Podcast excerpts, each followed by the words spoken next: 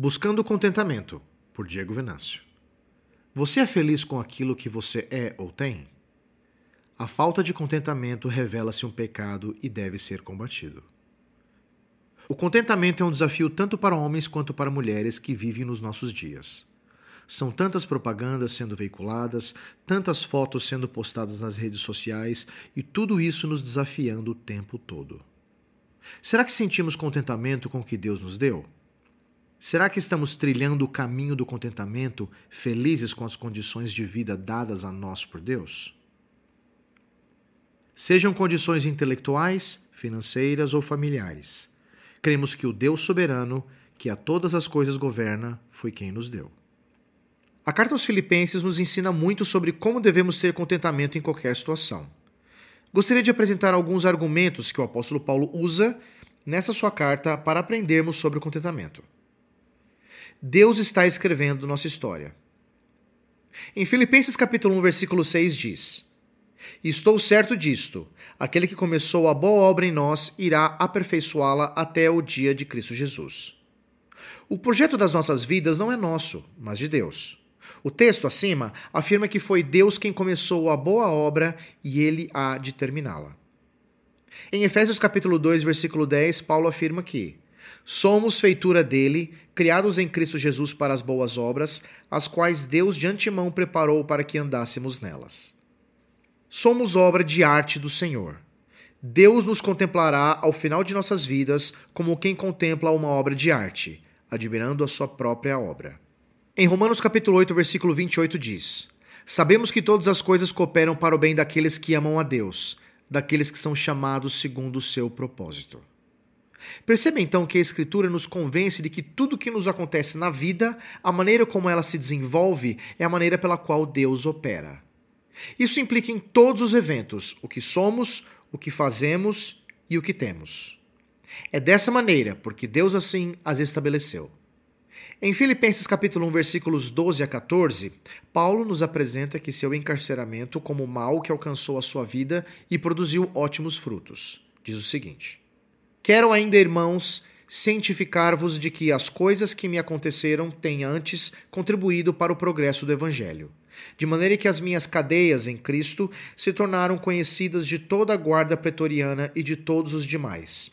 E a maioria dos irmãos, estimulados no Senhor por minhas algemas, ousam falar com mais desassombro a palavra de Deus. Podemos fazer algumas considerações sobre esses versículos. A primeira é a de que as algemas de Paulo contribuíram para o avanço do evangelho. A segunda consideração é de que o testemunho de Paulo é claro quanto ao seu sofrimento. O seu cárcere era exclusivamente por conta da sua fidelidade a Cristo. Ele está preso por pregar o evangelho. A terceira consideração é a de que a prisão de Paulo produziu coragem em outros irmãos. O que seria natural nessa situação era de que produzisse covardia, mas ao contrário, produziu intrepidez nos irmãos para que eles pregassem mais firmemente a mensagem de Cristo. Ainda na carta aos Filipenses, Paulo nos apresenta a sua expectativa quanto ao que está vivendo na prisão. Em Filipenses capítulo 1, versículo 20, diz: Segundo a minha intensa expectativa, a esperança de que em nada serei decepcionado, pelo contrário, com toda ousadia, tanto agora como sempre, Cristo será engrandecido no meu corpo, seja pela vida, seja pela morte. Perceba que a expectativa de Paulo era de que qualquer circunstância da vida se traduziria em bênçãos, pois ele vivia para Cristo. Assim sendo, o prêmio, o sentido, a razão de todas as coisas seria dada pela pessoa de Cristo, por intermédio de quem é impossível que sejamos decepcionados. Só nos sentiremos decepcionados por Cristo se esperarmos por coisas que ele não nos prometeu. Realmente, podemos nos sentir decepcionados se esperarmos um carro zero, estabilidade, ausência de sofrimento, ou seja, coisas que Jesus nunca prometeu. Ao contrário, foi honesto em nos alertar que teríamos aflições por segui-lo. É aqui que precisamos parar e pensar: será que a minha vida se desenvolve conforme os padrões de Cristo? Sobre o assunto, Paulo nos dá um checkmate. Em Filipenses capítulo 1, versículo 21 diz: Pois para mim o viver é Cristo e o morrer é lucro. O que isso significa então? Paulo escreve para a igreja.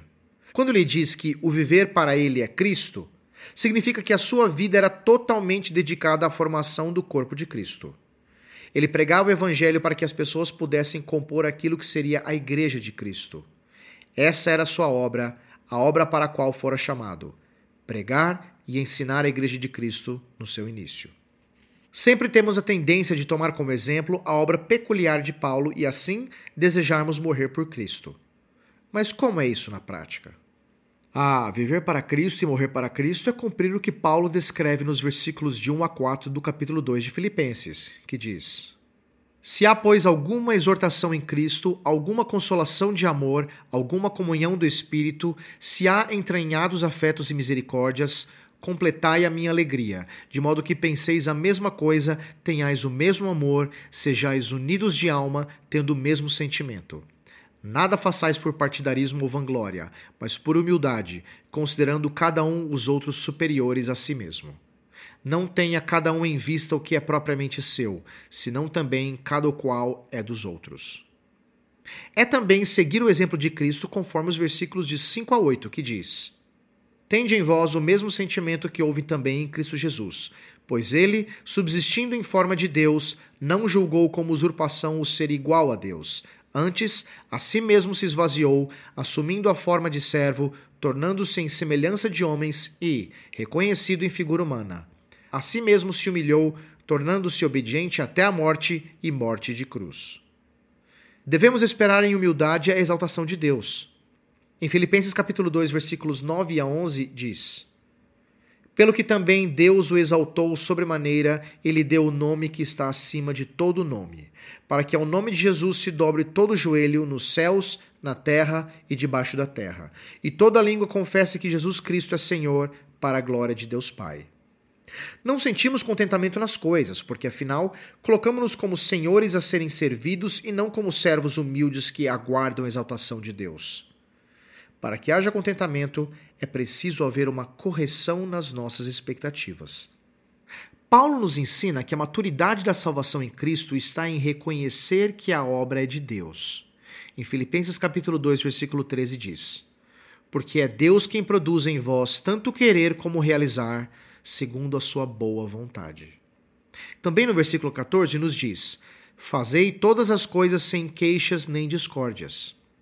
Ele diz isso para que nos tornemos maduros, ou seja, em Filipenses capítulo 2, versículos 15 e 16 diz: para que vos torneis filhos de Deus irrepreensíveis, sinceros, íntegros no meio de uma geração corrupta e perversa, na qual resplandeceis como luminares no mundo, retendo a palavra da vida, para que, no dia de Cristo, eu tenha motivo de me orgulhar do fato de que não foi em vão que corri ou trabalhei. Conforme observamos na experiência de Paulo, mesmo em sofrimento conseguimos nos alegrar.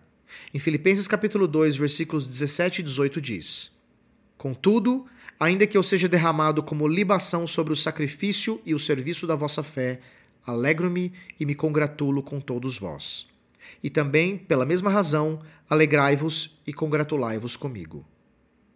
Paulo nos apresenta essa ideia de que o nosso sofrimento completa o sofrimento de Cristo no capítulo 3 de Filipenses, no versículo 10, que diz: Para conhecer Cristo e o poder da sua ressurreição e a participação nos seus sofrimentos identificando-me com ele na sua morte. O que ele quer dizer é que seus sofrimentos o identificavam com a morte de Cristo. Os sofrimentos de Paulo traziam uma mensagem, traziam uma marca. Não era um sofrimento qualquer, mas o sofrimento proveniente de uma vida dedicada a Cristo. Era perseguição, era dor, era prisão, tudo pelo conhecimento de Cristo. Nós também vivemos essa realidade quando abrimos mão de uma vida construída sobre o alicerce da nossa mente egoísta, uma vida vivida para nós mesmos. Vivemos essa realidade quando temos Cristo como nosso fundamento. A vida de igreja, com os compromissos de fé que firmamos aqui, nos leva a viver uma vida digna dos sofrimentos de Cristo. Assim, todos os nossos sofrimentos, dores e tribulações tornam a vida do crente uma continuação dos sofrimentos de Cristo. Esse fato deve ser uma grande razão para que tenhamos contentamento mesmo em meio ao sofrimento. Veja o que Paulo diz em Filipenses capítulo 3, versículo 8. Sim, de fato também considero todas as coisas como perda, comparadas com a superioridade do conhecimento de Cristo Jesus, meu Senhor, pelo qual perdi todas as coisas. Eu as considero como esterco para que possa ganhar Cristo. Paulo era um homem que tinha contentamento verdadeiro.